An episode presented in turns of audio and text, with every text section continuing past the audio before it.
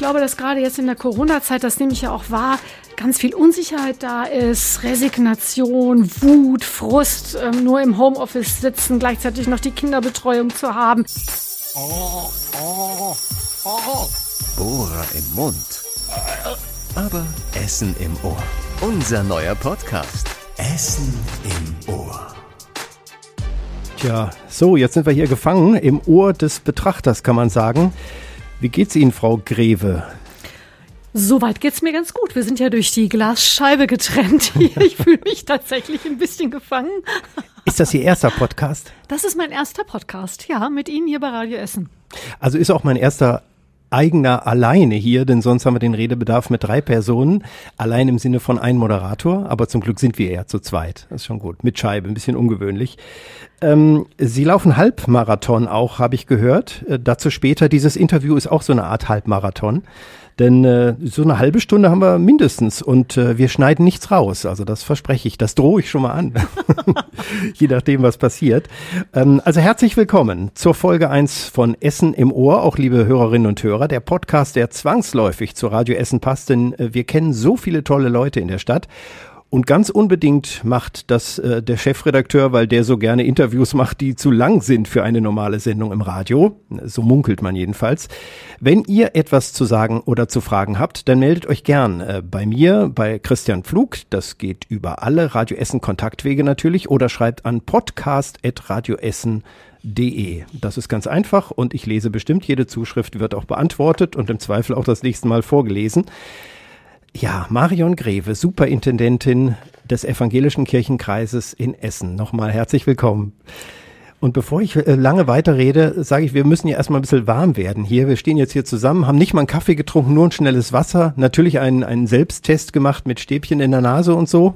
Essen im Ohr ist dann schon schöner eigentlich. Ähm, machen wir doch erstmal so einen klassischen Steckbrief. Und da wir hier nicht schreiben können, im Radio zum Hören, mache ich das akustisch. Ich gebe die Kategorie vor und Sie haben dann was, was sie eintragen. Okay. Ihr vollständiger Name? Lautet Marion Greve. Wann und wo geboren und aufgewachsen? Ich bin geboren im tiefen Sauerland in mhm. Westfalen 1965 im November, also vor 55 Jahren. Also auch aufgewachsen im Sauerland. Auch aufgewachsen, mit Schützenfesten gemacht, und allem drum und dran. Genau in den im tiefen Sauerland und dann froh nach dem Abitur da raus zu können, so ein bisschen in die Weite gehen zu können. Studiert und der Weg ging raus nach Bonn und Göttingen. 14 Semester ist so das Standardstudium, Studiumszeit der Theologie. Ja, und nach dem Studium dann in Essen gelandet als, ich muss gestehen, Drittwahl. Ich wäre so gern an den Rhein gegangen, da habe ich ja studiert. Ach. Und jetzt hier heimisch. Äh, seit äh, fast 20 Jahren oder so, ne? Ja, seit Anfang der 90er Jahre jetzt in Essen. Aber Sie sind, ist schon richtig, bei der evangelischen Kirche, ne? Obwohl im Sauerland geboren. Das sind doch eigentlich 90 Prozent katholisch. Ja, das sehen Sie richtig. Und jetzt kann ich noch einen draufsetzen. Im Sauerland geboren, in dem gleichen Ort aufgewachsen, in dem auch der Generalvikar Klaus Pfeffer aufgewachsen ist. Wir kennen uns also schon seit langer, langer Zeit und treffen uns jetzt hier in guter Ökumene in Essen wieder. Ja, der Generalvikar ist hier bei der katholischen Kirche im Bistum, ne? Genau. Und ähm, ja, das hilft doch schon mal bei der Zusammenarbeit. Da versteht man sich als Sauerländer quasi. Aber inzwischen sind sind Sie ja Essenerin. Und äh, wenn Sie sagen dritte Wahl, was war denn also erste Wahl Rheinland, Bonn und so und zweite Wahl, was war das? War dann natürlich Köln, die lebendige ah. Stadt nebenan. Und dann habe ich gedacht, irgendwas muss ich ja als Drittwahl eintragen, nämlich irgendeine Mitte im Ruhrgebiet. Gefühlt war das Essen ist ja auch noch Rheinland, so ganz am Rande. Ja, kann man sagen. Ja, jo, ja. da würde ich aber fast Nein sagen. Irgendwie ja, also die also Landeskirche ist es und NRW ist es und ja, ne? überhaupt, ne? aber Eben. es ist doch das Ruhrgebiet. Ja, ist richtig. Ähm, aktueller Job und seit wann habe ich hier stehen? Ich habe es ja schon verraten, Superintendentin. Ähm, ich finde das super, dass da ein Super im Namen ist. Wäre noch, nur noch Mega und Giga und so wäre dann super. Ähm, aber super ist, äh, das ist die Frage, was ist super? Und Intendentin heißt sowas wie Chefin, oder? Ja, also super. Klar, ich hätte gerne Superkräfte, wie wahrscheinlich viele in meinem Amt. Ähm, Superintendentin hat auch nichts mit der Londoner Polizei oder dem Superintendent zu tun, aber schon mit der Aufsicht.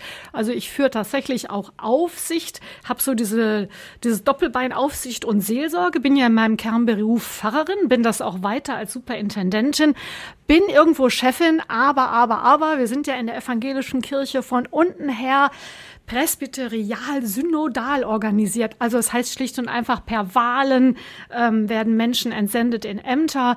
Das bin ich als Superintendentin. Ich bin so ein bisschen das Gesicht der evangelischen Kirche hinein in die Stadt. Ich bin zuständig für alle strategischen Aufgaben. Ich bin Mitglied in vielen diakonischen Organisationen und Gesellschaften und ja, präge im Grunde auch mit der geistlichen Aufsicht unsere evangelische Kirche hier mit.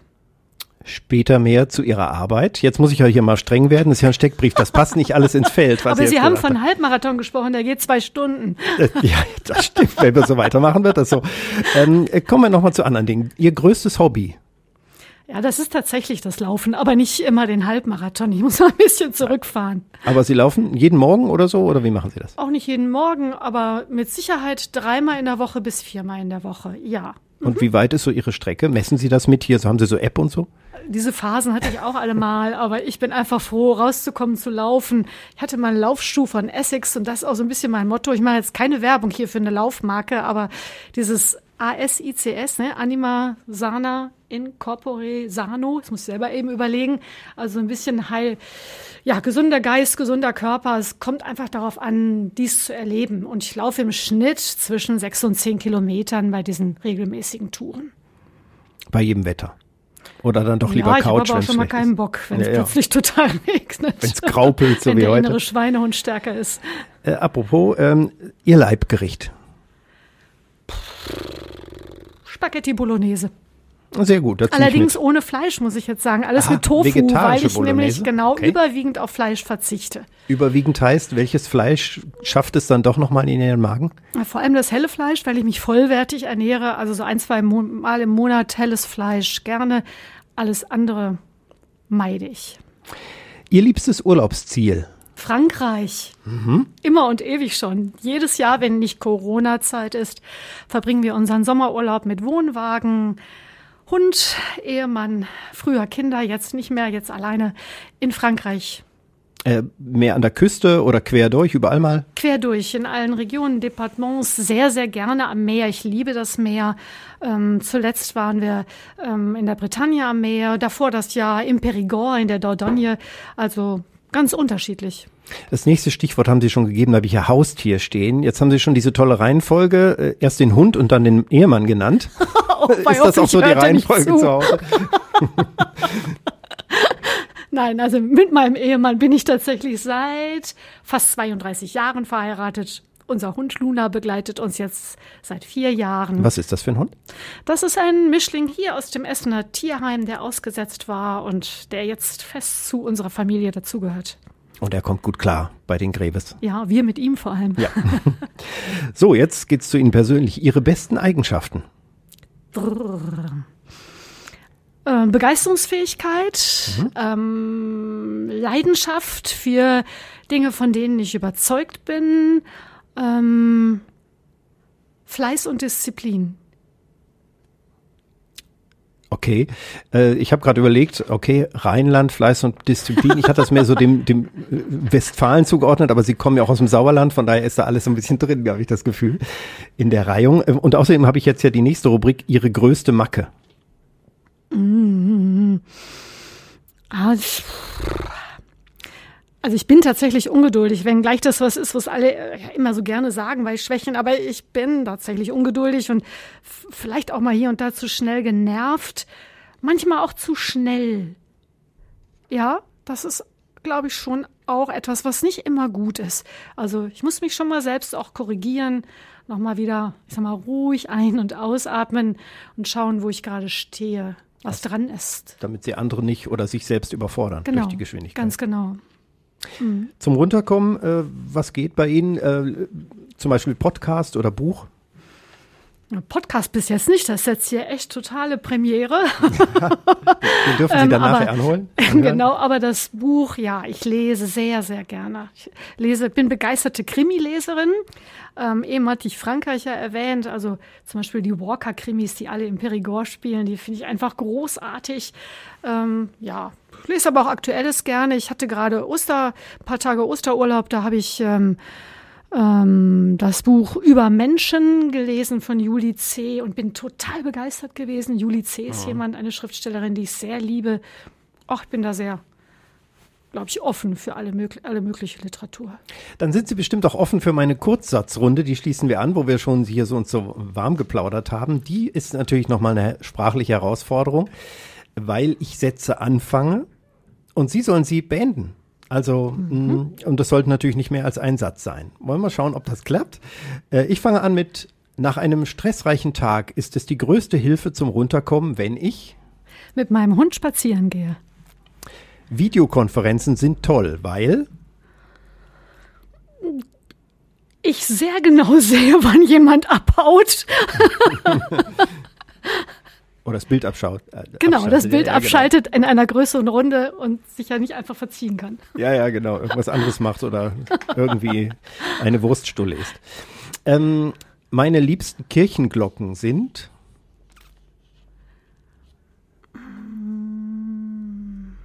Die der Erlöserkirche, weil ich damit die Weihnachtsgottesdienste und die Ostergottesdienste verbinde. Da predigen Sie auch regelmäßig. Da predige ne? ich im Stadtteil Holsterhausen. Mhm. Von allen Corona-Schutzmaßnahmen ist mir am wichtigsten der Mund-Nasenschutz. Ja, ich meine, es gibt, hm. gibt ja diese ganzen Aha und so. Hm. Jetzt neuerdings könnten Sie auch sagen Ausgangssperre, aber die gibt es auch nicht. Also. Noch nicht bei uns, Gott sei Dank. Ähm, jetzt habe ich was Leichteres, hoffe ich. Radio hören ist für mich Ablenkung ähm, verbinde ich mit ähm, neuem Lernen, Neugierde, ist vor allem Entspannung. Zur Nachricht, dass Armin Laschet Kanzlerkandidat der CDU werden könnte, sage ich. Naja, seine aktuellen Umfragewerte finde ich jetzt nicht so berauschend. Fällt mir deshalb aktuell mal gerade ein bisschen schwer vorzustellen. Wen könnten Sie sich vorstellen? Frau Merkel ist ja irgendwann weg. Also natürlich schaue ich schon gerne auf Frauen in Leitungspositionen. Eine Annalena Baerbock wäre schon klasse. Das wäre dann die einzige, die in Frage genau, kommt. Insofern brauche ich das gar nicht parteilich zu füllen, sondern einfach vom Frauendenken her. Und ja, fände ich spannend. Mal sehen, am 19. April werden die Grünen sicher entscheiden. Die haben das ein bisschen ordentlicher mit dem Küren des Kanzlerkandidaten, zumindest bisher. Man weiß ja nicht, wie es dann wird. Ähm, das Osterfest war für mich eine Tankstelle der Hoffnung. Auf Instagram gucke ich mir manchmal was an und zwar. Also immer wieder gerne alles mögliche Bilder, alles was sozusagen in meiner äh, Blase da gefiltert, hm, was Ihnen so angezeigt ist. wird. Genau, genau. äh, wo bleiben Sie hängen? Sind es mehr die Bilder oder sind es irgendwelche Zitate, Sprüche, Inhaltliches? Also bei Instagram bleibe ich tatsächlich stark bei Bildern hängen. Ähm, vor allem dann, wenn ich ähm, etwas von, von, ich sag mal, ähm, Aktionen für Menschen, Seebrücke bleibe ich oft hängen, wenn ich wieder diese Bilder sehe von Toten im Mittelmeer. Das berührt mich sehr. Mhm. Jetzt ein Sprung zum, zum eigenen Leben hier draußen. Was mich beim Autofahren aufregen kann, ist? Oh, ich hasse Stau. Also stehen, ja. Und dann diese Ampelschaltung hier in Essen regen mich da genauso auf. Aber da ich total gerne Fahrrad fahre, erspare ich mir das einfach oft. Fahrradfahren in Essen ist. Äh Geht total super. Ich habe ein E-Bike und bin damit super glücklich. Ah. Ein geleastes Dienstrad. Meinem Arbeitgeber sage ich da Danke. Total klasse. Seitdem fahre ich unglaublich viel. Geht das schnell? Also kann das richtig Speed machen? Ja, total. Gut, muss ich mal darauf achten, wenn Sie hier demnächst vorbei rauschen irgendwo in Holsterhausen. Ich wohne ja da auch in dem schönen Stadtteil. Äh, die Graupelschau und das Wetter in letzter Zeit finde ich ätzend. Oh, ich liebe die Sonne, den blauen Himmel. Ja, das ist einfach schlägt auf die Stimmung. Ich darf ja nur einen Satz sagen. Aber gucken Sie raus, die Sonne scheint noch, die geht immer später unter, also von daher alles positiv. Ähm, so, jetzt, wir sind ja mitten im Podcast. Also das war jetzt mal schon mal einiges. Jetzt haben wir so wirklich einen Querschnitt schon von Ihnen bekommen. Ähm, normalerweise müssen wir ja sehen, wer das Ganze sponsert. Machen das die Influencer und Podcaster nicht auch? Ich habe da vorher drüber nachgedacht. Da gibt's ja immer so einen kleinen Ausschnitt, wo ich jetzt Hautcremes oder Kaffee oder dieses Mikrofon hier oder so anbieten muss oder Kekse ähm, oder andere Podcasts. Ich weise gerne auf den Redebedarf hin, unseren Radioessen Podcast oder der Tag in fünf Minuten immer abends. Also lohnt sich da, findet man überall, wo es Podcasts gibt. So, Werbung zu Ende. Äh, braucht die Kirche eigentlich auch einen Sponsor? Ähm, also ich höre von Gemeinden, die zusammengelegt werden, Geldnöten an vielen Stellen, so doch auch schmerzhafte Prozesse, auch bei der evangelischen Kirche in den letzten Jahren. Da fehlt es doch eigentlich hinten und vorne auch an den Finanzen, oder? Ja, natürlich haben wir erst recht jetzt durch Corona auch nochmal mit Finanzeinbußen zu äh, planen. Man sagt ja so ein bisschen landeskirchenweit hier im Rheinland zwischen 10 und 15 Prozent werden wir durch Corona schon an Kirchensteuereinnahmen Rückgang haben. Aber ich finde das äh, total nervig, wenn ich dieses sozusagen als erstes Thema zur Kirche jetzt hier vorlegen würde. Mhm. Das ist nicht das Problem der Kirche. Also, dass wir zurückgehende Finanzen haben, auch zurückgehende Mitglieder, wenngleich das total schade ist, gar keine Frage, sondern das Problem ist doch sozusagen die Botschaft. Das, was unsere gute Botschaft ist. Also, wie schaffen wir da Relevanz hinzukriegen? Wie schaffen wir es, dass wir, dass Menschen mit dem Evangelium irgendwie sich verbinden und merken, oh, das hat was mit meinem Leben zu tun, das ändert was für mich, das gibt mir Hoffnung, so wenn ich auf Ostern blicke. So, und da, glaube ich, ähm, hakt es momentan, dass wir das nicht gut hinkriegen, diese Relevanz des Evangeliums deutlich zu machen. Wie können Sie den Bogen wieder zurückholen. Wie lässt sich das schaffen? Weil im Moment tatsächlich ist diese Botschaft, ist das, was ja eigentlich der Kern des Glaubens und ähm, dieser Botschaft ist, ist ja verschüttet von von, von katholischer Kirche, aber überall auch hier mit äh, Kindern und Jugendlichen, die angefasst wurden von äh, Kirchenaustritten aus Geldgründen oder wenn man sagt, die können mir auch nicht mehr helfen oder die sind zu bürokratisch. So, da ist ganz viel drum. In Kirchen kann man jetzt wegen Corona nicht mehr so gehen. Das ist jetzt auch noch mit Abstand halten. Wie kriegen Sie das wieder ausgegraben? Also ähm, ähm, die, die positive Botschaft, wenn ich jetzt sagen würde, ach, ich überlege, ob ich in die Kirche eintrete, wenn ich ausgetreten bin. Was könnten Sie mir sagen, zu sagen, damit ich diesen Sprung über die Hürde schaffe und sage, ja, es lohnt sich doch dabei zu sein? Also als erstes würde ich nochmal eingehen wollen auf diese sozusagen ökumenische Haftungsgemeinschaft, auf die Sie im ersten Teil mhm. angespielt haben. Also ich bin ja jemand, die hier sehr ähm, intensiv die Ökumene gerade hier in Essen lebt und auch wertschätzt. Aber an der Stelle ist sie auch mal schmerzhaft, so im Sinne, wo ein Glied leidet, leiden alle mit. Also jeder einzelne Missbrauch ist zu viel, ob der nun katholisch, evangelisch oder was auch immer ist. Das ist ja überhaupt keine mhm. Frage. Und ich glaube, überall da, wo Menschen in engen Beziehungen miteinander arbeiten, stehen wir in dieser Gefahr auch der sexualisierten Gewalt. Das ist ja ein gesellschaftliches Problem. Und da haben wir als Kirchen, ob evangelisch oder katholisch, eine gemeinsame Verantwortung und sind wir ja auch dran. Ähm, was sage ich jetzt jemandem, der sagt, Mensch, was macht's denn eigentlich so spannend für mich, in die Kirche einzutreten? Auch das würde ich gerade sagen, ist ja gar nicht der erste Schritt, sondern ähm, wie, wie können wir eigentlich ähm, eine Verbindung herstellen? Wie können, wie find, findet das, was uns wichtig ist in Kirche, eine Verbindung zu Ihrem Leben? Ich würde fragen, was sind Ihre Fragen? Was wäre Ihnen wichtig? Ich fände es jetzt wiederum in mhm. unserem Dialog, wenn Sie mich direkt ansprechen, völlig daneben, wenn ich jetzt sage, wir haben dieses und jenes Angebot. Schauen Sie mal, ob Sie sich da zurechtfinden, Herr Flug. Das ist genau, glaube ich, die falsche Strategie von Kirche auch in den letzten Jahrzehnten gewesen. Wir müssen weg von diesem ganzen Angebotsdenken die Perspektive derer einnehmen, zum Beispiel Ihre, Herr Flug. Ich müsste eigentlich Sie interviewen und fragen, was sind mhm. Ihre Hobbys? Wo ja. sehen Sie Ihre Schwächen? Was macht Ihnen Hoffnung? Was würden Sie sich wünschen? Und da müssen wir mal schauen, Gibt es da was, was Sie mit, dem, mit der frohen Botschaft des Evangeliums verbindet? Oder gibt es Themen von Nachhaltigkeit, Klima, Schöpfungsbewahrung, an denen wir gemeinsam was tun können und gesellschaftliche Verantwortung übernehmen können? Da gehören wir als Kirche mitten rein. Also Kirche mit anderen wäre mein Bild von Kirche. Und das wäre auch das, was ich dann im Austausch mit jemandem, der die Faszination sucht, mhm. versuchen würde zu ergründen indem ich ihre Perspektive einnehme und ihnen nicht sage, was wir alles vielleicht Tolles an Angebot da haben in Kirche. Ich persönlich finde zum Beispiel die Gemeinschaft toll, gemeinsam einen Glauben erleben oder in, in der Kirche sein. Ich, mir gefallen nicht immer die Kirchenlieder, die da gesungen werden oder ähnliches. Ähm, ich finde die zehn Gebote schön.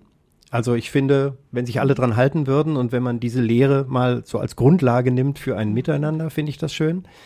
Ähm, und dann komme ich wieder ins Zweifeln und denke, wenn wenn es jetzt eine Pandemie gibt und da sterben Leute, die ihr Leben lang Gutes getan haben und die noch viel zu jung dafür sind, wie kann Gott das zulassen zum Beispiel? Diese klassische Frage, die es da gibt.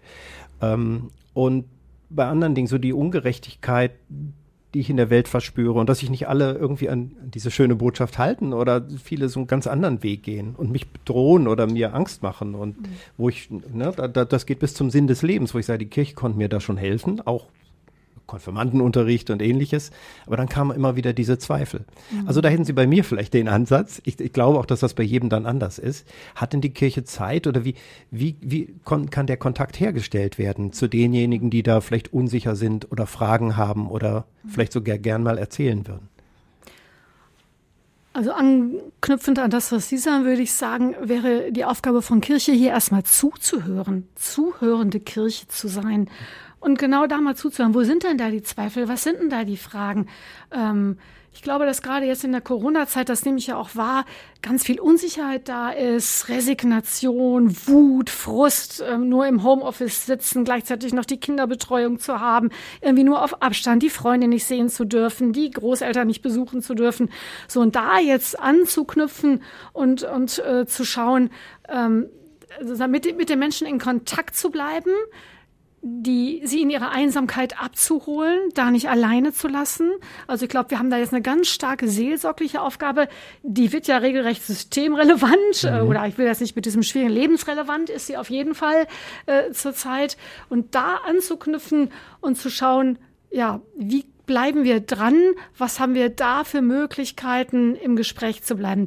Da bieten wir ja tatsächlich auch ganz viel, aber ob es das ist, was Sie jetzt gerade suchen, also Sie, Herr Flug, ja. ähm, das wäre jetzt für mich die Frage. Also ich würde Sie fragen, haben Sie Lust auf Mitgestaltung an bestimmten Themen, zu denen, die Sie da gerade von mhm. zehn Gebote bis weiß ja. nicht, was so ihr, wo ihr Herz schlägt. Hätten Sie Lust mitzugestalten? Hätten Sie Lust auch sozusagen wirklich an Partizipation? Dann könnten wir ja mal schauen. Vielleicht haben Sie ja Lust, selber was aufzubauen. Ich glaube, Kirche muss viel mehr Ermöglicherin werden, Räume bieten, sodass Menschen wie Sie, die sagen, wohl das und das und das interessiert mich, vielleicht auch Lust haben, selber sich einen Kreis von Menschen zusammenzusuchen, um zu gucken, was können wir da gestalten und nicht immer schon in vorgefertigte Angebote hineingestopft zu werden, ja. um in dem Bild zu bleiben. Wo mir das vielleicht hilft, wenn ich selber nicht so genau weiß, wohin, wen spreche ich dann an? Also die äh, Telefonseelsorge rufe ich vielleicht nicht gleich an, mhm. weil ich sage, ja, ich mhm. habe jetzt kein aktuelles Problem, aber ich will irgendwo einen Ansprechpartner haben. Mhm.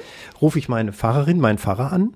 Oder wenn ich Kontakt aufnehmen will und sage, ich will schon was machen, aber ich weiß nicht und irgendwie fehlt mir so der Rest Mut zum Beispiel, dann sage ich, ja, vielleicht habe ich doch nicht genug Zeit oder ich weiß nicht, über diese Schwelle zu gehen. Okay, wenn Sie so konkret fragen, dann würde ich natürlich zunächst mal den lokalen Bezug aufnehmen und fragen, genau, wo wohnen Sie denn? Haben Sie schon mal Kontakt zu Ihrer Gemeinde gehabt? Haben Sie schon mal im Netz geschaut, was an Angeboten da ist? Also alle Gemeinden sind ja ähm, mit ihren Homepages und mit Auftritten ähm, auch im, äh, im digitalen Netz einsehbar. Haben Sie da schon mal geguckt? Ist da was bei? Ähm, kann ich Ihnen bestimmte Ansprechpartner vermitteln?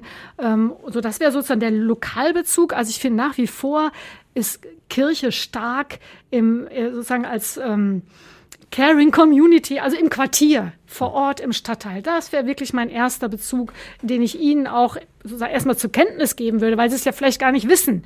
Und dann müsste man schauen, okay, da ist vielleicht gar nichts für mich dabei, für Sie, Herr Flug. Dann müsste man darüber hinausschauen. Und deswegen finde ich, muss Kirche regiolokal präsent sein. Es reicht ja nicht mehr unbedingt vielleicht das Angebot, was gerade um mich herum in Ihrem Stadtteil da ist. Vielleicht interessiert Sie gerade, weiß ich nicht, der... Pff, äh, Gesprächskreis äh, über irgendwelche aktuellen Themen, der nicht in ihrer Gemeinde ist, so dann müssen sie aber Kenntnis haben, müssen Zugang haben zu Angeboten Essen weit. Und deswegen meine ich, als Kirche müssen wir uns, dürfen wir uns nicht zurückziehen in unsere lokalen Gemeinden nur, sondern müssen auch den Bezug in die Weite haben, müssen miteinander gut vernetzt sein. Sehen Sie das denn auch? Also Sie, Sie sprechen jetzt, äh, wir müssen und ne, mhm. so nach dem Motto, wir sollten, aber mhm. inwieweit ist es Praxis? Inwieweit funktioniert es auch überall? Ich finde, da ist noch ganz viel Luft nach oben. Ich habe aber gerade den Eindruck, dass gerade durch die Corona-Zeit vielen bewusst wird, dass sozusagen die Stärke im Gemeinsamen, im sich vernetzen liegt. Und ich glaube, dass uns nach Corona werden wir auch nicht mehr dieselbe Kirche sein, genau wie wir nicht mehr dieselbe Stadtgesellschaft sein werden und auch nicht mehr dieselben Menschen. Ähm, das heißt, wir werden neu überlegen, wie stellen wir uns als Kirche nach Corona auf? Und ein Netzwerk Kirche aufzubauen, das wäre meine Vision für die Zeit nach Corona. Stärker als Netzwerk gemeinsam mit anderen an relevanten Themen zu arbeiten. Kommt Kirche auch auf mich zu oder muss ich auf Kirche zukommen? Also ich denke zum Beispiel an Menschen, die einsam sind. Gerade jetzt in der mhm. Corona-Krise, sehr vielen Menschen geht das so oder ihnen ist ein Schicksalsschlag passiert, die Frau ins Pflegeheim oder der Vater, Mutter oder so. Pfarrer weiß das vielleicht oder erfährt das, meldet sich aber nicht, sondern also da ist die Frage, wer, wer, wer setzt den Impuls? Wie, wie kommen die Menschen zueinander? Gerade die, die vielleicht in sich gefangen sind und nicht auf den Gedanken kommen. Mhm. Also auch hier, glaube ich, gibt es auch wieder eine Menge Luft nach oben. Es gibt aber bereits viele Gemeinden, die also diesen Kontakt zu den Menschen, die in ihrem Fädel, in ihrem Stadtteil leben, ja auch aktiv suchen. Bei Zuzug gibt es erst Kontaktaufnahmen. Wie gesagt, da gibt es welche, die das aktiver gestalten, andere weniger. Es gibt diese klassischen, es gibt ähm, Besuchskreise und mittlerweile ist es so, dass man sich nicht nur auf die Seniorinnen und Senioren bei solchen äh, Besuchen und Kontaktaufnahmen konzentriert, sondern sagt, ich weiß, eine Gemeinde, die hat alle 30-Jährigen besucht, eine andere Gemeinde hat alle besucht nach einem Jahr Taufe und das sind so, ich sag mal, proaktive Kontakte, wo man dann ja schaut, hm, gibt es da mehr Bedarf an Austausch und Nähe und Vernetzung. Jetzt haben Sie, Frau Greve, natürlich öfter das Wort Kontakt genannt und wir sind in der Corona-Krise. Da ist das mit dem Kontakt ja schwierig. Wie funktioniert das denn? Also auch, auch Gottesdienste, die zum Teil abgesagt werden mussten, das war sicher auch schwer für Sie und für alle, die bei der Kirche sind, zu sagen, wir können das nicht. Wir müssen jetzt Telefongottesdienst oder es gab ja dann die tollsten Ideen oder digital das machen und erreicht man viele ja auch nicht. Wie, wie kriegen Sie diese Hürde überschritten? Also zuerst mal muss ich sagen, war das natürlich auch ein, ein großer ähm, schmerzhafte Erfahrung für uns als Kirche, ähm, zu erfahren, wir können das, was unser Kern ist, nämlich Gemeinschaft, Nähe, und zwar leiblich und geistig, nicht mehr äh, miteinander feiern, bis hin zum Abendmahl teilen in Präsenz. Und wir haben heiße Diskussionen gehabt an Oster- und Weihnachtsfesten, die hinter uns liegen ähm, verzichten wir auf die Präsenz und äh, setzen den Schutz des Nächsten höher als sozusagen die, die Gemeinschaft im Glauben, und zwar die präsentische Gemeinschaft. Wir haben uns ja vielfach dazu entschieden, gerade die evangelischen Kirchen hier sehr gemeinschaftlich auf dieses Präsentische zu verzichten und haben genau diese anderen Formen im digitalen Bereich gefunden, haben Formen über genau Telefongottesdienste, Telefonangebote gefunden. Aber all das, das merken wir auch, ist ein wunderbares Ergänzungsangebot, ist aber kein Ersatz. Und wir merken auch genau das, was fehlt. Also eine ganze Dimension des, des Miteinander geht verloren. Trotzdem liegen da unglaublich viele Chancen drin. Es gibt Gemeinden, die ganz neue Vernetzungen hin zu Menschen gefunden haben, die haben, die vorher überhaupt nicht jemals an einem Gottesdienst teilgenommen haben, die plötzlich aber sich bei einem digitalen Zoom-Gottesdienst zu einem Thema ganz aktiv beteiligen. Also es sind neue Gemeinden entstanden, digitale Gemeinden entstanden und die sind auch nicht weniger wert als die präsentischen Gemeinden, sondern es gibt viele junge Erwachsene, die sagen, das ist meine Heimat ich glaube, das werden wir lernen müssen. Es hat einen unglaublichen Digitalisierungsschub in Kirchen gegeben. Ähm, das nicht nur geringschätzig weiter zu pflegen, sondern im Gegenteil qualitativ auszubauen und darin auch selber besser zu werden. Ich sage mal, nicht jedes Wohnzimmer eines Pfarrers und einer Pfarrerin ist unbedingt es wert, als Bild über die ganze Welt gezeigt zu werden. Auch solche Lernerfahrungen mussten wir alle nicht, gemeinsam sammeln. Ist auch nicht jeder gleich der geborene Influencer, das denke so ich auch. Ist ja. es, so ist es. Aber Sie haben auch digital dann schon das eine oder andere äh, auch an Gottesdiensten und Ähnlichen ja. abgehalten. Ja, genau, und haben da Erfahrungen gemacht, dass man zunächst machte, machte man nur äh, YouTube, einen, einen Film-Gottesdienst sozusagen, mittlerweile Mittlerweile sind wir bei dialogischem Zoom-Gottesdiensten. Wir merken sogar Abendmahl digital funktioniert. Ich selber war da auch ganz skeptisch, bis ich teilgenommen habe an einer gemeinschaftlichen Erfahrung der Abendmahlsfeier. Ich selber ähm, nehme natürlich Brot und mhm. Wein zu mir, während gleichzeitig eben im Bild die anderen das auch tun. Man streckt die linke und die rechte Hand aus und hat doch wenigstens einen leisen Ersatz dessen, was wir sonst gemeinschaftlich feiern. Ist da schon mal was schief gegangen? Also so digital geht ja eigentlich immer was schief. Oh, kein Ton und so ist ja bekannt, aber ist schon mal irgendwie was mit auf dem Bild gewesen, was nicht sein sollte oder was, was passiert? Haben Sie da irgendwas in Erinnerung? Also es gibt schon lustige Erfahrungen dabei. Also wenn man eine größere Versammlung leitet und kriegt dann teilweise Bilder von sehr unaufgeräumten Hintergründen von Zimmern oder plötzlich kommt der Ehepartner oder das Kind ins Zimmer gerannt und man hat leider den Ton an und es wird mit übertragen. Also klar gibt's da so lustige Erfahrungen. Der hat daneben gegangen. Puh, ich sag mal, das sind Lernerfahrungen und lässt sich so ein bisschen Humor tut uns dabei ja auch echt gut. Apropos Lernen, was ich schon immer fragen wollte. Ähm, wenn ich so Fahrerinnen und Fahrer zum Beispiel höre mit einer Predigt oder auch einer Rede, dann haben die immer so eine geschulte, warme Rhetorik, also wirklich so liebe Gemeinde, Pause und dann in diesen Zeiten möchte Gott Hoffnung und Liebe schenken und wieder eine Pause. Jetzt, oh, wie schrecklich. Ja, naja, ich sage jetzt mal, also ich, das ist so klassisch auch Klischee, ich überziehe das natürlich. Wann aber, waren Sie zuletzt im Gottesdienst? Och, ist noch gar nicht so lange her, tatsächlich. Ähm, aber trotzdem diese Rhetorik, das ist ja auch eine starke und emotionale und bildhafte Rhetorik. Also ich habe das jetzt natürlich ein bisschen schräg überzogen, aber da ist ja doch etwas hinter, wo ich denke, man kann Fahrerinnen und Fahrer schon erkennen, weil sie eben sehr gut sprechen und sich ausdrücken können, natürlich auch eine klare Sprache haben, aber eben auch oft sehr viele Bilder und Emotionen in, in, da reinsetzen. Wird das geschult? Wie wird das gemacht? Also gehört das, ist das Teil der Ausbildung? Wird das auch immer mal überprüft? Also im Konfirmandenunterricht hatte ich einen Pfarrer, der offensichtlich bei der Schulung nicht so aufgepasst hat, aber das ist lange her. Wie ist das da?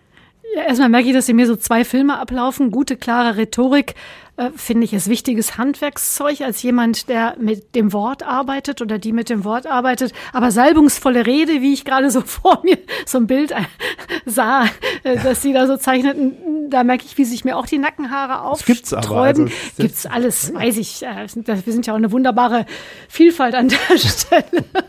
ähm, tatsächlich ist das in der Ausbildung mittlerweile verankert, aber schon auch in meiner. Also ich glaube, mit meinen Jahrgängen in den äh, ähm, Jahren ähm, ja, genau. Ich habe 85 Abitur gemacht und dann bis 92 studiert, wurde das implementiert. Es gibt so ein ähm, mittlerweile immer wieder wechselnde Schauspielschulen, die mit uns arbeiten an liturgischer Präsenz. Mhm. Das ist tatsächlich ein Ausbildungsmodul, ähm, zu dem die einen mehr und die anderen weniger Zugang haben. Wie im wahren Leben. Ach, wie beim Radio, da kommt das auch durchaus vor. Nicht? Also einen Sprecherin-Job haben wir ja auch. Jetzt habe ich noch eine Gemeinsamkeit. Wir haben beide 1985 Abitur gemacht, finde ich auch spannend. Gucken, ob er noch was findet. Ah. Ähm, ich habe hier noch ein Stich, ich habe hier diese ganzen ernsten Themen dazwischen und so, aber so ist ein Podcast, da ist alles im Pott. Vielleicht kommt das daher im großen Pott und wird gerührt. Und so ist ja auch das Leben. Also sie sind ja, müssen ja auch von einem Moment auf den anderen umschalten von sehr ernsten Thematiken, von Trauerfeier und auf der anderen Seite ist wieder die Hochzeit. Ne? Also so stelle ich mir das tatsächlich auch, auch vor. Ähm, nein, ich habe noch äh, Rot-Weiß Essen hier stehen. Äh, Fußball, ist das was für Sie? Absolut. Also ich bin ja total sportbegeistert. Ich bin auch Rot-Weiß Essen begeistert und habe mit Freude jetzt die letzten ja, ja, ganz guten Spiele wahrgenommen. Ich bin aber vor allem, muss ich jetzt mal gestehen, ein Fan der ersten Bundesliga und von Borussia Mönchengladbach, Gladbach. und leide da zurzeit natürlich ja, so ein bisschen und so ein am, bisschen. am Weggang unseres Trainers und da fehlt so ein bisschen gerade der Drive, aber ich habe Hoffnung, dass wir da irgendwie nicht noch weiter abrutschen.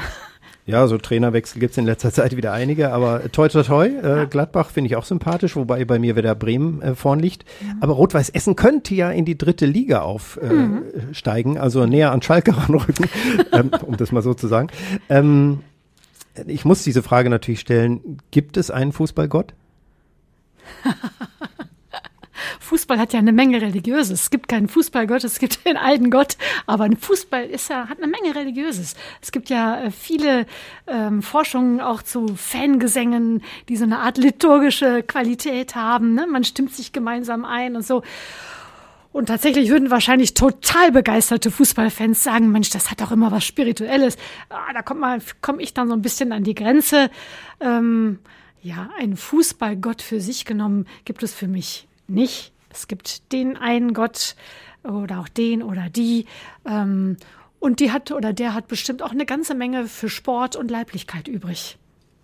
Ich habe früher schon, also auch so äh, Konfirmandenunterricht immer gefragt, es kann eigentlich nicht sein, dass der liebe Gott jetzt dafür ist, dass wir haben mal gebetet für, für die Landwirte, dass es regnet. Ich sagte, aber es gibt doch auch Menschen, die brauchen jetzt dringend Sonne, damit da etwas wächst oder ähnliches, damit die Sonne scheint. Der Gott muss sich ja dann entscheiden, ob es regnet oder Sonne scheint, also welchem Gebet er zuhört. Und beim Fußball wäre es ja ähnlich. Also wenn Rot-Weiß Essen nach dem äh, Fußballgott fragt und gleichzeitig natürlich auch ähm, äh, der SV Rödinghausen auch den Fußballgott anbetet, was macht ein Gott dann? Also Gott sei Dank ist Gott in meiner Vorstellung zumindest nicht so jemand, der eine Marionette in den Händen hält. An dem einen Faden hängt das Wetter und dann mache ich da mal ein bisschen Schnee und da ein bisschen Sonne. An dem anderen Faden hängt der Ausgang des Fußballspiels. So stelle ich mir Gott nicht vor. Ich stelle mir Gott als seine Kraft der Liebe vor, der uns die Freiheit gibt, aber auch die Verantwortung, hier Leben auf Erden zu gestalten, so wie es so schön in dem Schöpfungsbericht im ersten ähm, auch beschrieben ist, im hebräischen Teil der Bibel. Ähm, ja, und er begleitet und achtet auf uns, er begleitet uns vor allem da, wo es uns schlecht geht. Er begleitet uns auch durch diese Corona-Zeit. Deswegen ist für mich diese Frage in Corona auch, Mensch, wie kann Gott das zulassen? Eine, mit der ich sehr hadere, weil ich ähm, sie völlig ähm, widersprüchlich finde zu dem, was mir die Bibel erzählt. Sie erzählt von einem liebenden Gott in Jesus Christus und nicht von einem strafenden Gott. Natürlich gibt es auch biblische Geschichten zu einem strafenden Gott. Da muss man dann einfach auch so ein bisschen aufklären. Und ich erzähle dann natürlich immer gerne, dass diese Geschichten in einer bestimmten Zeit entstanden sind, wie die Sintflutgeschichte rund um oh. Noah.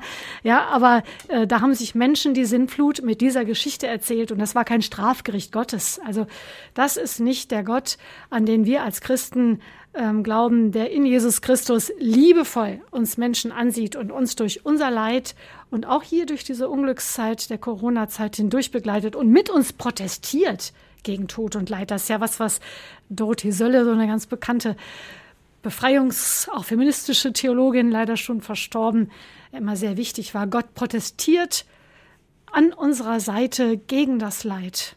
Und das ist auch der Gott, der mich begleitet und ja, an dem ich meinen Glauben ausrichte. Was sagen Sie Corona-Leugnern? Ja, schwieriges Thema.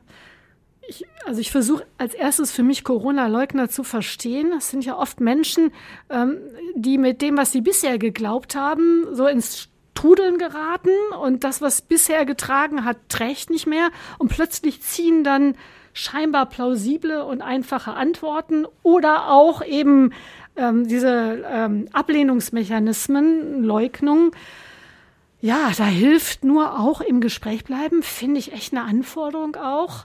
Habe ich auch schon erlebt. Merke, wie ich an meine Grenzen komme, wie ich meine eigene Wut ab irgendwann auch runterschlucken muss. Es hilft aber nur auch mit Sachdaten ins Gespräch zu treten. Wenn ich merke, dass der andere immer nur ablockt und Nein sagt, dann ist auch irgendwann ein Gespräch an ein Ende gekommen. Das ist nämlich kein Gespräch mehr. Da geschieht keine Resonanz, keine wechselseitige.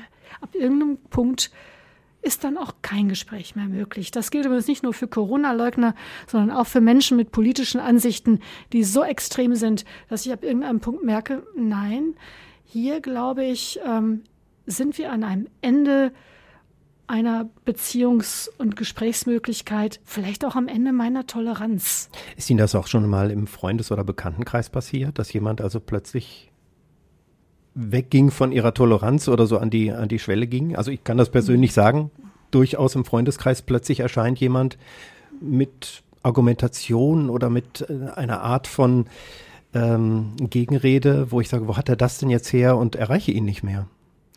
Ja, es ist mir Gott sei Dank in meinem Freundeskreis noch nicht passiert, aber es ist mir auf einer großen Feier schon passiert, im Gespräch mit Menschen, die ich so nahe gar nicht kannte das war eine schwierige Situation. Die hat sich sehr aufgeheizt und ich merkte, wie sich so richtig Polarisierungen bildeten und ich im Grunde dann immer mehr in die Rolle des Moderierens geriet, damit das Aggressionspotenzial nicht immer höher wurde. Ja, also ich glaube, manche menschenfeindliche Positionierung ist irgendwie ähm, salonfähiger geworden. Das nehme ich schon wahr. Also auch näher gerückt in Kreise, mit denen ich auch zu tun habe. Puh ja, es gab einen Abbruch des Gespräches. Ich erinnere die Situation, es gab einen Abbruch, wir sind auseinandergegangen, alle so ein bisschen aufgeheizt, innerlich aufgewühlt, nicht zufrieden mit dem Ausgang. Ja, das muss man, glaube ich, dann auch einfach aushalten. Wie halten Sie das aus oder wie verpacken Sie so eine Situation? Wie kommen Sie dann runter? Mhm. Jetzt sind wir wieder am Anfang des Gesprächs. Ist es der Halbmarathon oder der Lauf oder mhm. haben Sie so andere selbstregulierende Möglichkeiten? Also mir tut echt der Kontakt mit meinen Freunden gut. Natürlich ist man da auch immer so in einer Filterblase zumeist, ne? weil das ja meist Menschen sind mit ähnlichen ethischen, moralischen, religiösen Wertemaßstäben.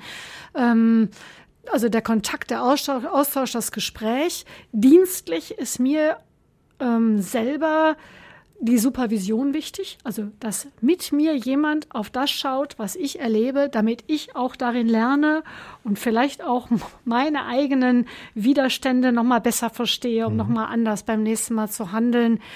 Und ich bin jemand, die, ähm, der sehr wichtig ist, ähm, ähm, das Thema Meditation und Atem ähm, das finde ich sehr wichtig, um runterzukommen. Also ich mache ganz regelmäßig Körperübungen, mm, Bodyscans. Ich weiß nicht, ob Sie da was mit anfangen ja. können. Also im Grunde so Fantasiereisen, ähm, Atemübungen, die helfen, ähm, den eigenen Körper, die eigene Seele zur Ruhe in einen inneren Ausgleich zu bringen. Also auch so Achtsamkeitssachen? Achtsamkeitsübungen, ja. genau.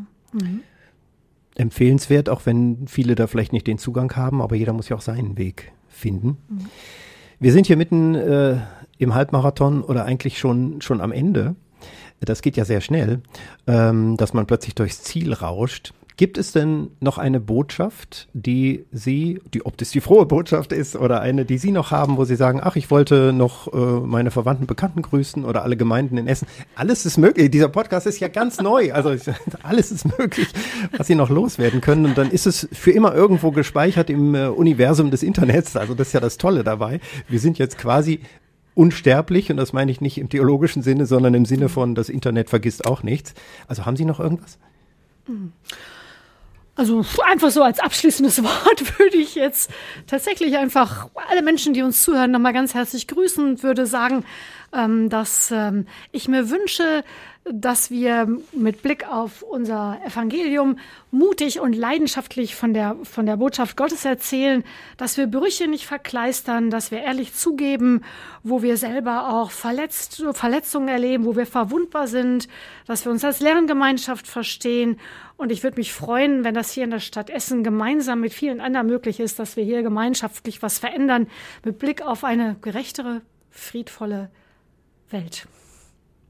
Das ist ein schönes Schlusswort. Ich habe trotzdem da noch eine Frage. Für wie lange sind Sie denn jetzt, Sie sind ja gewählt, haben Sie mhm. ja auch gesagt. Für wie lange sind Sie gewählt und können Sie wiedergewählt werden? also ich bin gewählt, als Superintendentin wird man für acht Jahre gewählt. Ja. Ähm, ich bin 2014 in eine Restamtszeit eines Vorgängers gewählt gewesen, bis 2016, dann neu gewählt für acht Jahre, jetzt also bis 2024. Ähm, natürlich kann ich mich da auch nochmal wieder aufstellen und wieder kandidieren. Ähm, bis 2032, wenn Genau. Ähm, ich kann aber auch wunderbar an anderer Stelle unserer Kirche dienen. Also es gibt viele Möglichkeiten und das Pfarramt selber ist ja ein wunderbarer Dienst. Also auch das ist immer alles gut vorstellbar. Wer sie erleben will, muss nur ins Gemeindeblättchen oder ins Internet schauen und schauen, wo und wann Marion Greve vielleicht einen digitalen Gottesdienst oder andere Veranstaltung abhält. Ähm, ich sage danke erstmal an alle Podcast-Zuhörerinnen und Zuhörer, dass ihr zugehört habt. Der Podcast geht zu Ende und ihr könnt äh, Kritik und Kommentare schicken an podcast.radioessen.de. Ich leite es auch an die Frau Greve weiter, wenn da was kommt, natürlich. Wir sind gespannt. Oder ähm, natürlich gerne auch schon Fragen an den Gast nächste Woche. Da kommt Thomas Lembeck, Chef der Essener Feuerwehr und auch verantwortlich für die Corona-Impfgruppe Essen, also auch das Impfzentrum. Da gibt's ja auch viel zu bereden und äh, Gesprächsbedarf. Ich empfehle für das geneigte Podcast-Ohr natürlich den Redebedarf mit Tobias Stein, Joshua Windelschmidt und an diesem Freitag mit Larissa Schmitz. Kommt also Freitagmittag neu raus. Ja, vielen Dank, Marion Greve, Superintendentin des Evangelischen Kirchenkreises Essen. Alles Gute und bleiben Sie munter und gesund vor allem. Ich danke Ihnen, Herr Flug.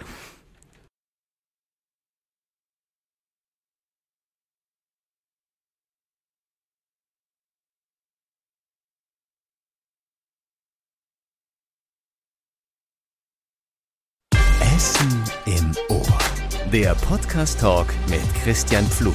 Überall da, wo es Podcasts gibt.